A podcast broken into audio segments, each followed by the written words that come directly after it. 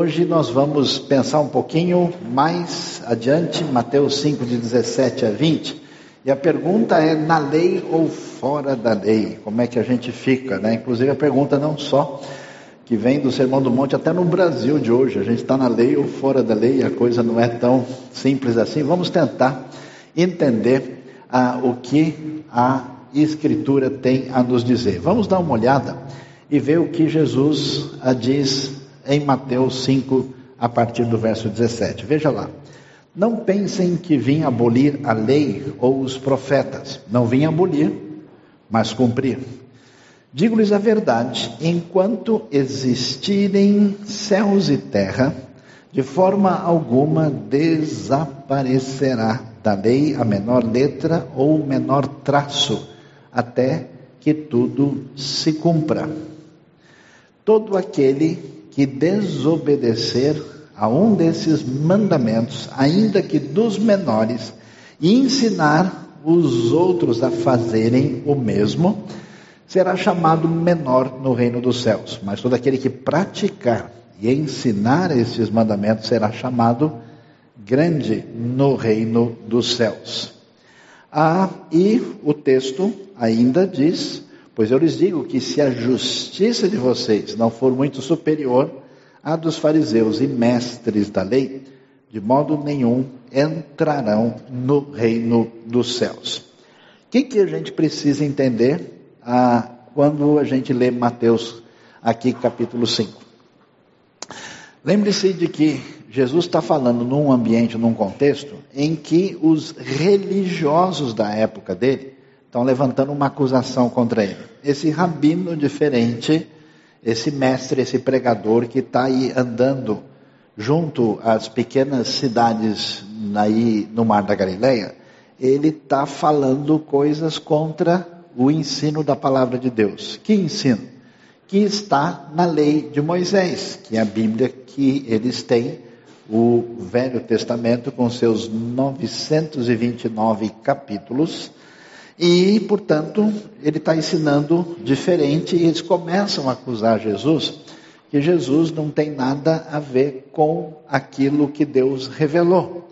E aí, por isso, Mateus, que está ensinando, trazendo o Evangelho para uma audiência judaica, dizendo que o Messias chegou e que esse Messias é Jesus, ele vai fazer questão de dizer o seguinte: olha, quem está falando aí é o novo Moisés. Ele é tão Moisés que ele também está ensinando essa palavra no monte.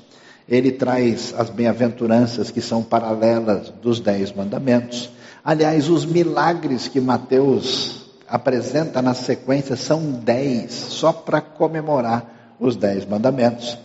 Ele vai enfatizar isso e então Jesus está querendo apresentar essa relação, essa ligação que existe. Afinal de contas, ele é o novo Abraão, ele é o novo Davi e ele é o novo Moisés também. E o que, que a gente vai ver? Ele começa a mencionar aí aquilo que tem a ver com a justiça do reino. Que justiça? Se a gente lembrar do que foi apresentado um pouquinho antes aí desse texto, Jesus fala sobre a justiça, por exemplo, no verso 10. Lembre-se que ele menciona se a pessoa tem fome e sede de justiça.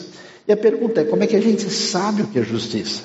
Como é que a gente define? Essa justiça do reino tem como referência a lei de Deus. Porque como é que a gente diz se isso é justo ou injusto? Qual é o parâmetro? E claramente esse parâmetro tem a ver com a lei de Deus, que lei?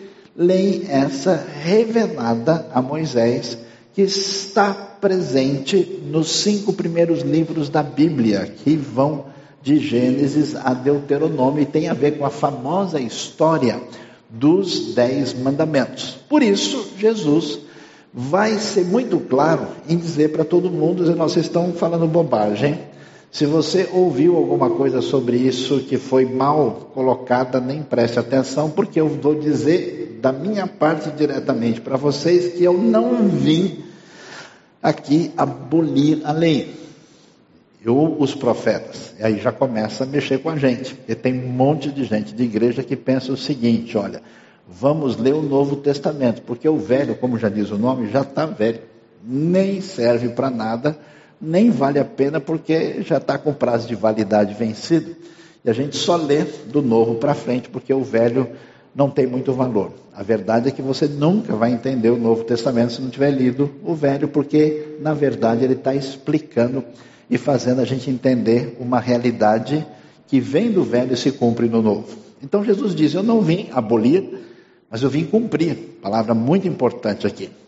E aí Jesus Eu digo a verdade para vocês. Enquanto, olha só, existirem céus e terra, de forma alguma desaparecerá da lei a menor letra ou menor traço de letra, até que tudo se cumpra, para mostrar como ele está fechado com Moisés, como ele está absolutamente ligado àquilo que a palavra de Deus tem dito até aí. A gente pensa geralmente ao contrário, né? Que Jesus está de um lado, Moisés está do outro e que as coisas estão numa relação de oposição. Essa conclusão está errada.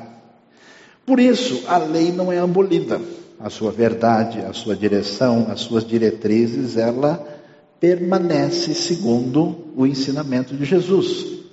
E Jesus, então, deixa claro que ele vem cumprir a lei, que a gente precisa entender do que se trata esse cumprir a lei. E vamos deixar claro que o objetivo de Jesus a tratar do assunto é mudar essa conversa errada de que ele está numa oposição a Moisés, ele vai dizer: vocês é que leram Moisés e não entenderam direito. O problema é descobrir qual que é o sentido da lei. O problema é saber o que ela de fato está nos ensinando, a coisa então vai numa direção bem ah, diferente. E aí o cumprimento da lei se torna a referência que precisa ser entendida para saber do que é que Jesus está falando. E aí a gente vai entender o que quer dizer esse cumprir. Veja lá. Isso poderia ter sido escrito de maneiras diferentes no texto original, mas Jesus usa o verbo que é o verbo plerosai, no texto grego que foi escrito aí, o Evangelho de Mateus. E o sentido literal dessa palavrinha é encher, preencher.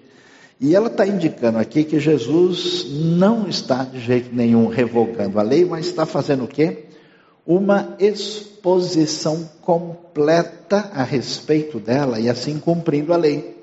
Quer dizer, essa ideia de cumprir significa eu vou desdobrar a lei aqui para que vocês venham entender o seu real sentido. O que, Jesus está fazendo?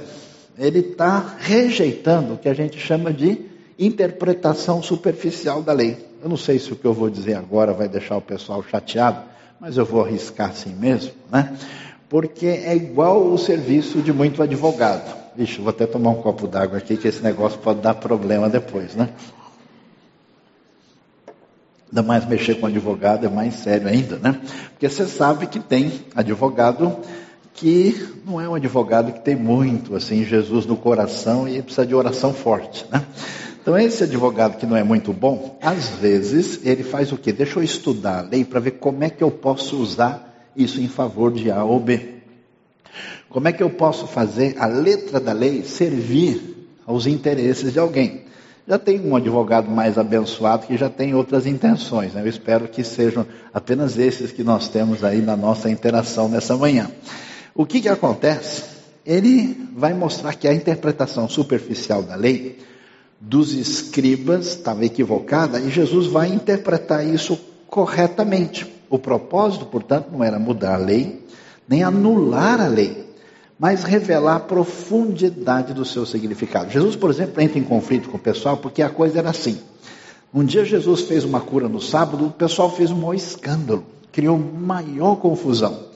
E aí Jesus diz: escuta, quando cai um bicho, né, um animal de vocês, num buraco no sábado, vocês não vão, vocês vão falar, não, vamos assumir o prejuízo que a gente só pode tirar amanhã. E aí eles faziam de tudo para dar um jeito de driblar a exigência do sábado e tirava. Mas na hora que curava uma pessoa, criava uma maior confusão, esse tipo de coisa. Jesus reage contra isso e ele tem a intenção de revelar a profundidade do significado da lei. Assim ele afirma que a lei permanece até que ela seja plenamente cumprida e vai exigir, e aí que vem a questão, ainda dá tempo de você ir embora, né? talvez eu escapar de ficar ouvindo essas coisas aqui. Uh, ele diz que há uma exigência da obediência da lei para quem está entrando no reino, para quem é súdito do rei, para quem se torna discípulo e seguidor de Jesus. Então vamos ver se vocês ficam na lei ou se vai se tornar todo mundo aqui fora da lei. Vamos ver como é que isso acontece. Né? O pessoal que gosta do Cebolinha diz que lei é o marido da lainha, mas aqui no caso não tem nada a ver com o assunto. Vamos lá. Olha como é interessante. Quando Jesus diz é que não cai da lei nenhum traço e nenhuma letra, ele estava falando disso. Ó. Essa é a menor letra do alfabeto hebraico. Ela é meia linha. As versões antigas traduziam isso por J. Jesus diz: não cai nem essa letra que parece uma vírgula. E olha só, ele diz que não cai nenhum, a versão antiga fala tio. Não tem nada a ver com tio, nem primo, sobrinho, nada disso, né? Tio aí é uma pequena coisinha, esse dentinho que faz a diferença entre essa letra e essa, o beit e um caf. É só essa pontinha, para mostrar que ele está levando tão a sério o texto da lei, o texto que chegou da parte de Deus por meio de Moisés, e dizendo que a lei permanece, ele diz: ó, não vai cair nada, não vai deixar de ser referência, nem esses detalhes menores para vocês verem como a lei é considerada de fato palavra divina. E aí vem então a pergunta para a gente: mas por que essa ênfase na lei? Contra o que Jesus está falando? O que está motivando Jesus a entrar com esse assunto? Qual é a razão por que isso tem relevância e importância?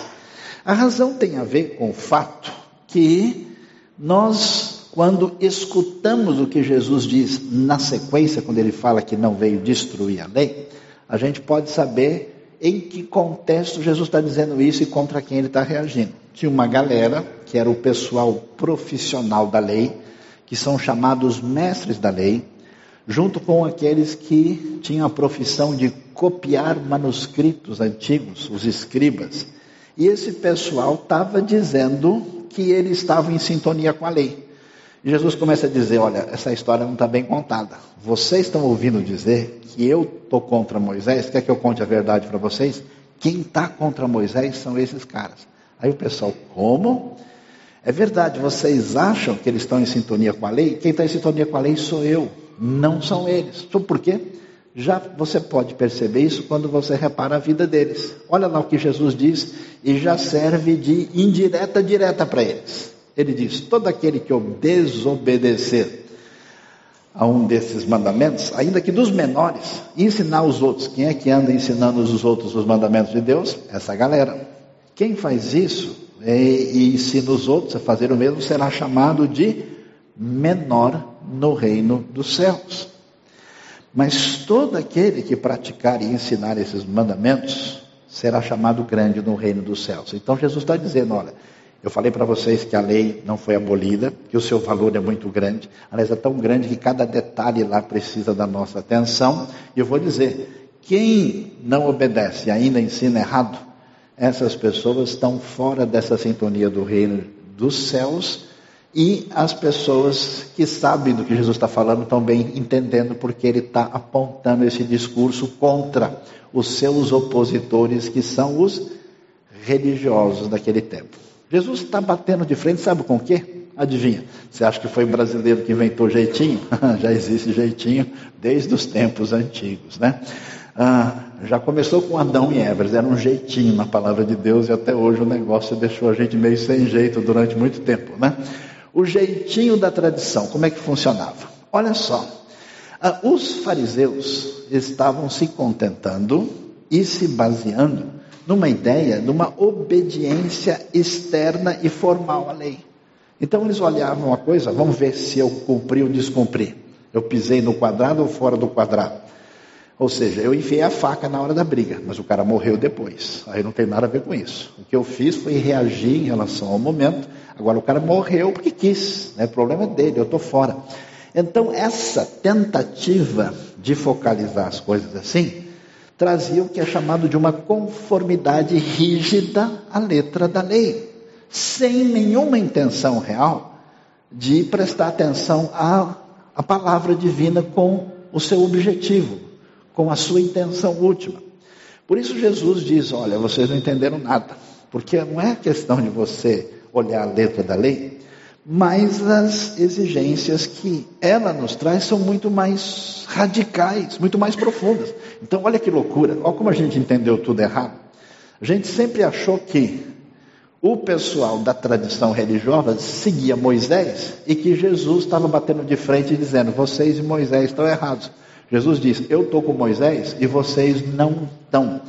Vocês, na verdade, estão querendo mudar a lei de Moisés para fazer aquilo que é do interesse de vocês. Vocês romperam com Moisés faz tempo. Ou seja, Jesus mesmo diz que se vocês ouvissem a Moisés, ouviriam a mim. Eles começam a deixar de lado a lei para seguir outras coisas.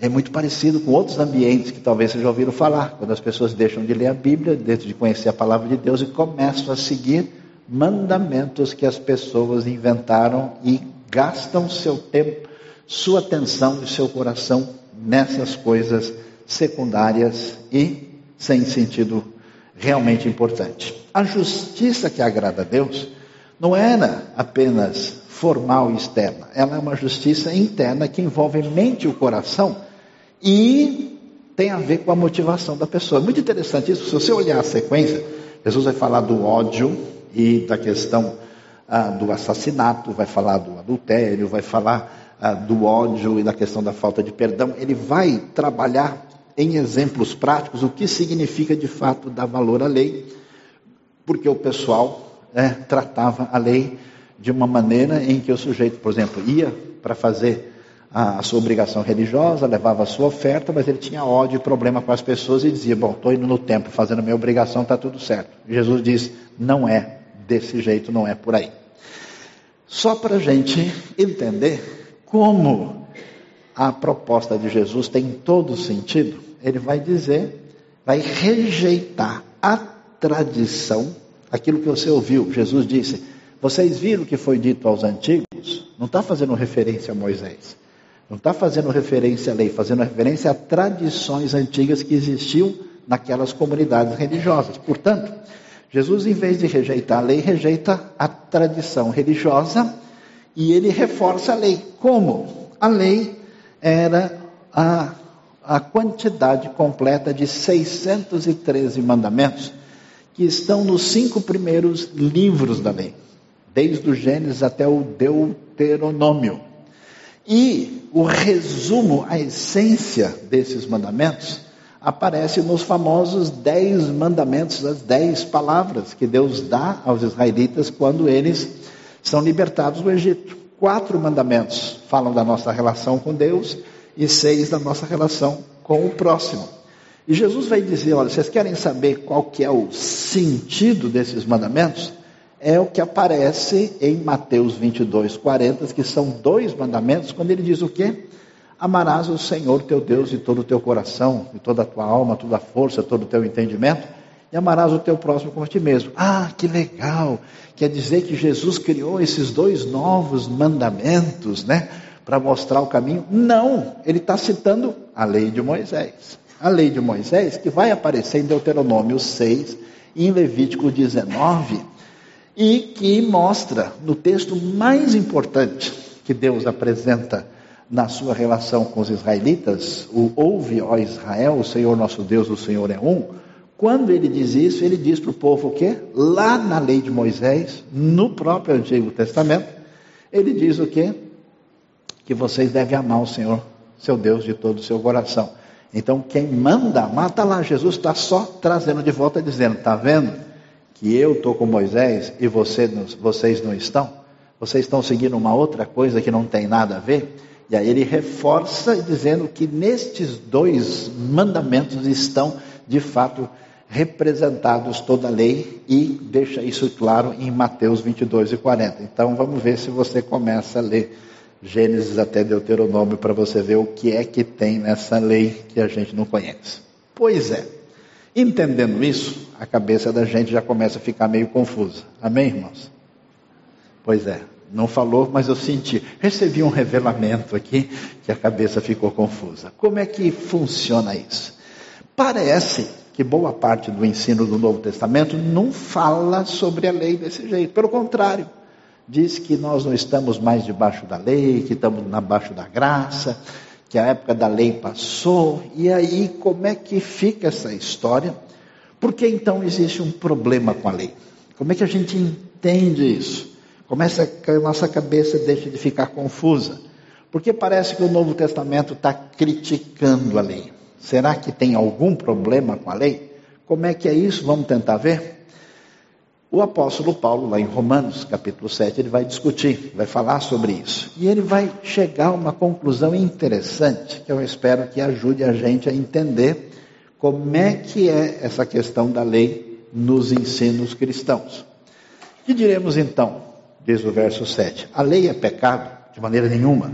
De fato, eu não saberia o que é pecado a não ser por meio da lei. Pois na realidade eu não saberia o que é cobiça, se a lei não dissesse não cobiçarás. Mas o pecado, aproveitando a oportunidade dada pelo mandamento, produziu em mim todo tipo de desejo cobiçoso, pois sem a lei o pecado está morto. Não pise na grama. Colocou a placa, o pessoal começa a pisar. Né? A vontade de transgredir. Né? A famosa frase sábia e extremamente profunda da geração de hoje: eu vou só para causar, eu vou lá. Ah, só porque a pessoa falou, ele vai ver agora. Né? Então a pessoa faz questão. Né? Então, o que acontece? A lei chega e ela dá vontade de pegar mais um pedaço de bolo. Né? Dá vontade. Né? A pessoa nem estava de regime. Começou, ele começa, hum, mas só mais um.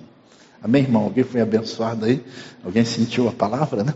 Então, o que, que acontece? Mas o pecado é, aproveitou né, essa oportunidade que o mandamento traz e produziu esse desejo pecaminoso, porque se não tem lei, não tem como condenar o pecado. Antes eu vivia sem a lei. Mas quando o mandamento veio, o pecado reviveu e eu morri. Olha que coisa interessante. Descobri que o próprio mandamento, destinado a produzir vida, na verdade produziu morte.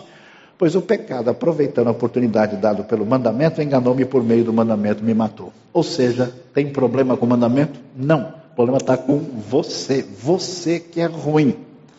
Quem mandou você ser carne de pescoço? Né? A gente é que, mediante o mandamento, em vez do mandamento sarar, traz o problema porque a gente não consegue ficar alinhado com ele. Conhece a história daqueles pais que pegam pesado e ficam, às vezes, exigindo demais dos filhos? Em vez de ajudar, o filho fica pirado. Depois não sabe por quê. Porque o excesso da lei, em vez de produzir resultado positivo, muitas vezes produz um resultado oposto. Isso funciona na realidade nossa, quando a gente acredita na força da lei, da exigência e do chicote, confundindo, sabe o quê? Confundindo o resultado do exame com o remédio. Não funciona assim. A lei só mostra a nossa fragilidade e deficiência, porque jamais alguém obedeceu à lei.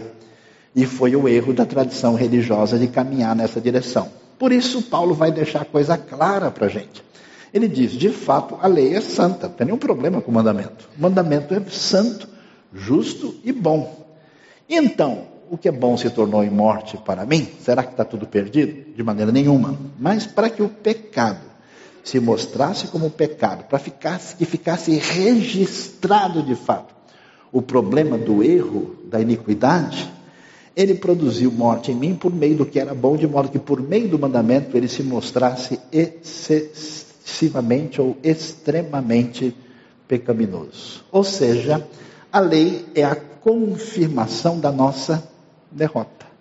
É a confirmação. Todo mundo que vem assim, não, porque eu sou gente boa, eu sempre faço bem conversa fiada. A pessoa é até bom diante assim da galera da penitenciária, e olhe lá.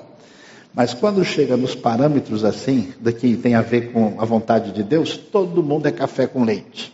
Aliás, às vezes nem café e nem leite, é copo vazio mesmo.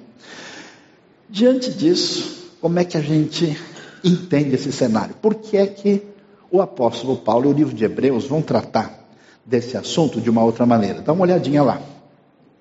Ele fala em Romanos e Gálatas e no livro de Hebreus, ele vai deixar claro para a gente: olha, tem problemas no entendimento que a gente tem da lei? Tem. Por quê? Porque, primeiro, a lei, como ela não é remédio, ela não cura ninguém, ela não pode justificar nem salvar. Romanos 4 trabalha isso direitinho. Nunca. Ah, não é verdade que antigamente as pessoas eram salvas porque obedeciam os mandamentos na época de Moisés e depois de Jesus eles passaram a ser salvos pela fé? Não, você entendeu tudo errado. Não era assim. Nunca ninguém foi salvo pela lei em nenhum momento.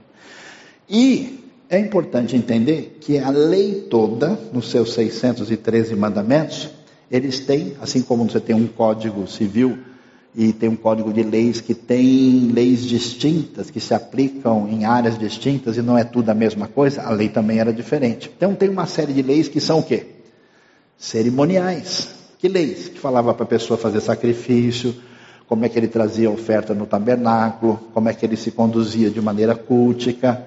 Uma série de leis cerimoniais que fica claro quando a gente lê o Novo Testamento que essa lei não é exigida dos gentios. Quando tinha uma galera dizendo, não, esse pessoal tem que praticar tudo isso, a igreja primeira dos discípulos de Jesus disse: não, nós estamos muito conscientes de que isso não é o que Deus está pedindo desse pessoal.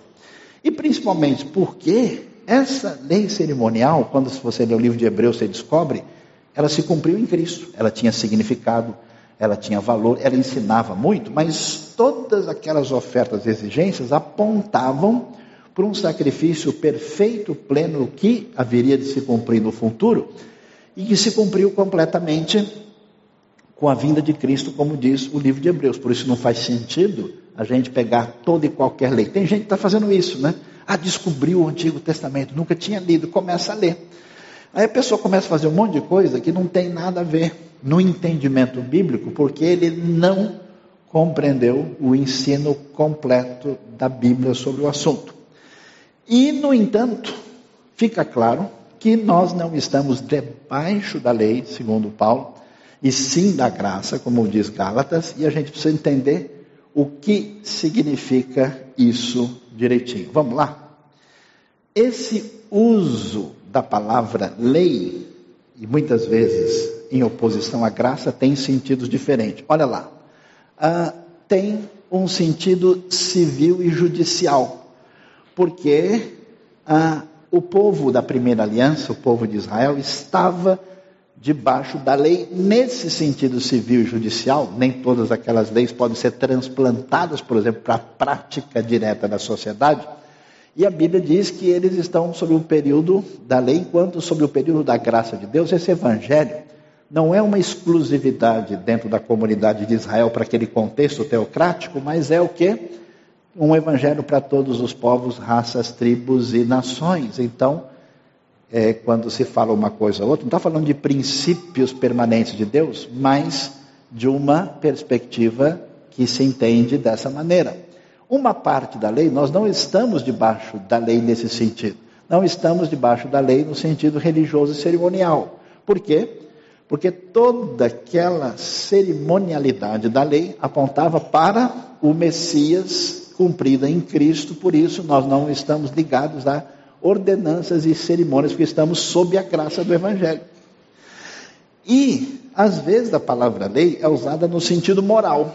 Estamos debaixo da lei no sentido moral e teológico? Estamos, no sentido de referência, mas não no sentido como nós demos em que se somos de Cristo, não estamos debaixo da sua condenação, porque estamos cobertos pela graça de Cristo. Em que sentido? Em que ninguém jamais obedeceu à lei. O único que obedece plenamente à lei, satisfazendo as exigências da lei, é Cristo. Por isso ele é o justo, ele é o novo Adão, que diante da exigência de Deus, passou completamente na prova. E como Cristo tem justiça plena, porque ele satisfez a exigência, todas as exigências da lei, a sua justiça pode ser transferida a nós. É um argumento jurídico do texto. Por isso que nós somos justificados pela fé, porque Jesus, o justo, nos concede a sua justiça quando nele depositamos a nossa fé. Ninguém nunca foi salvo pela lei, ninguém vai ganhar bombom de Deus porque é menino obediente. A gente é salvo pela graça, pela fé como um presente de Deus dado por nós, a nós por Cristo Jesus. Se a gente não entendeu isso, a gente não entendeu o Evangelho, a gente está seguindo religião, amigo de escriba e mestre da lei, sem entender o foco que Deus nos apresenta. Com isso, a gente descobre que essa palavra lei tem sentido diferente em textos diferentes do Novo Testamento. E se a gente não entender isso direitinho, nossa cabeça se atrapalha. Então, num sentido, nós não temos nada a ver com a maneira da relação da lei com a realidade de hoje. No outro sentido, estamos completamente submissos à lei. Pois é, entendendo isso, se é que ajudou ou ficou mais difícil, né? só Deus vai responder essa pergunta para você. A pergunta é: o que é que Jesus espera dos súditos do reino? Porque ele está falando isso para os seus discípulos e está explicando ah, sobre qual vai ser a proposta da caminhada com ele. Como fica a questão da lei na prática para a gente? O que, que você veio fazer aqui hoje? Para ouvir essa palavra e o que isso tem a ver com a sua vida? Vamos tentar entender? Jesus vai responder.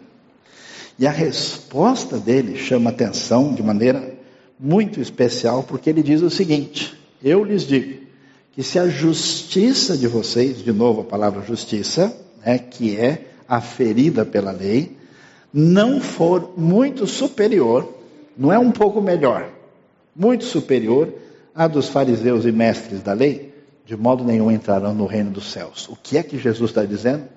Jesus está dizendo uma coisa impressionante: que os seus discípulos, que aqueles que estão em sintonia com Ele, eles é que devem mostrar a justiça da lei. Ou seja, a esperança da parte de Deus, que a lei que agrada a Deus, a obediência a Deus, aconteça por meio dos discípulos de Jesus que estão entrando nesse reino que ele anuncia.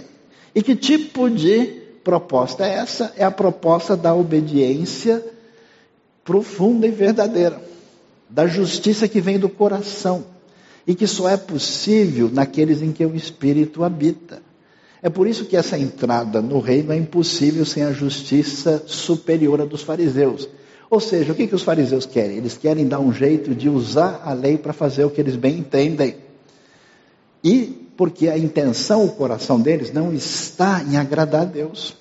Mas quando alguém é alcançado pelo Evangelho, quando a pessoa recebe a graça, o amor de Deus, ele quer fazer Deus feliz com a sua vida. Aí a coisa muda completamente. Por isso que o verdadeiro sentido da lei, como diz o Novo Testamento, quem ama tem cumprido a lei. Por que razão? A gente descobre isso facilmente. É impressionante como tem gente que abriu mão da sua vida para entregar-se a servir o rei. A história da fé é tão impressionante, nos fala de pessoas que se venderam como escravos, só para poder anunciar o evangelho. Pessoas que descobriram qual é a verdadeira prioridade e essas pessoas não têm nenhuma lei que as obriga. Elas fazem isso de impulso profundo que vem de dentro do coração. Quando a gente não entende isso, a gente vira parceiro daquela galera que diz: posso pisar aqui? Posso pisar lá? Se tomou meio copo de cerveja, deu problema? Se penteou o cabelo para esse lado, está errado? Se o sapato for vermelho, assim? Se assistir tal filme, ainda continua salvo? Se a gente senta na cadeira desse lado, dá problema. Né? Se usar pé de coelho, dá azar. É um monte de pergunta de doido, de gente que segue o, a tradição religiosa evangélica que se parece com a tradição que surgiu no ambiente judaico em outros ambientes, porque eles mudam completamente o sentido. É como se duas pessoas, se duas pessoas se amam e gostam uma da outra, de verdade é fácil conversar. Se não, o que a gente faz? A gente começa a colocar a lei para um outro. Já viu marido e mulher brigando? É, é, um barato. Ó, mas a gente combinou desse jeito. Ah, mas você não pode fazer isso. Mas tem que ser assim. Imagina uma pessoa tentando amar uma outra com um manual de amor na mão. Olá, bom dia. Eu preciso amar você. Vou dar dois beijos. Ah, sim, tem um abraço também. Ok. Então, é desse jeito que a coisa acontece quando não existe realidade nenhuma. A pessoa faz porque foi dito para ele fazer, porque existe uma lei determinada, porque existe uma espécie de obrigação. Isso não faz nenhum sentido. Isso é oposição completa ao Evangelho. Por isso, você vai ver que essa justiça superior à dos fariseus é simples, é dessas pessoas que agora estão no reino e que estão na nova aliança. E o que, que o Novo Testamento fala sobre a nova aliança é espetacular. Ele diz o quê? Que a nova aliança tem três textos especiais. 2 Coríntios 3,3 diz que a lei, que originalmente tinha sido dada em tábuas de pedra, e a gente lia e tentava entender e praticar, agora é dada onde? Em tábuas de carne.